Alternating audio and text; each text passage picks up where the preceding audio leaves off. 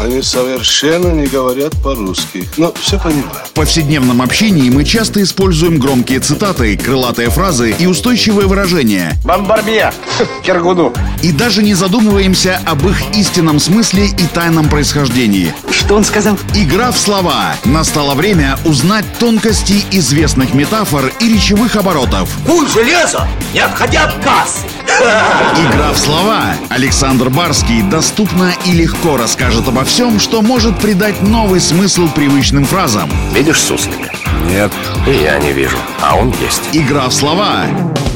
Сегодня давайте разберемся, откуда пошло известное всем выражение «дойти до ручки». Так обычно говорят о человеке, который оказался в сложной жизненной ситуации, потерял все и опустился на самый низ социальной лестницы. Согласно одной из самых распространенных версий, фразеологизм «дойти до ручки» вошел в наш речевой оборот благодаря хлебобулочному изделию – калачу, который выпекали наши предки-славяне. Этот пшеничный хлеб, классический калач, выглядел как большой плетеный бублик и выпекали его в основном в форме замка с душкой – Горожане любили покупать калачи у торговцев и есть их прямо на улице. Посему для удобства хвата и поедания ярмарочные пекари при выпекании прикрепляли к калачу отдельную душку, ну, своеобразную ручку из теста, за которую удобно было его держать. В результате, съев все самое вкусное, то есть дойдя до ручки, ручку саму не ели, а бросали собакам или отдавали нищим.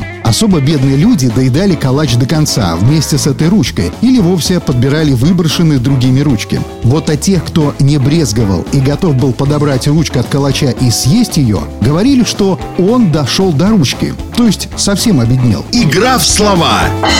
Вот теперь вы знаете особенности и историю появления выражения «дойти до ручки» и можете смело, а главное к месту, употреблять эту фразу.